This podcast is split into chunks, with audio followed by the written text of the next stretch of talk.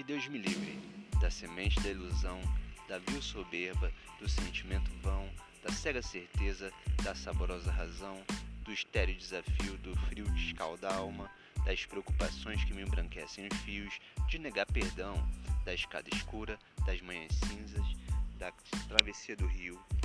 Que Deus me livre da máscara, da casca, do dragão. Ou não. Esse é o podcast Pode Camelo.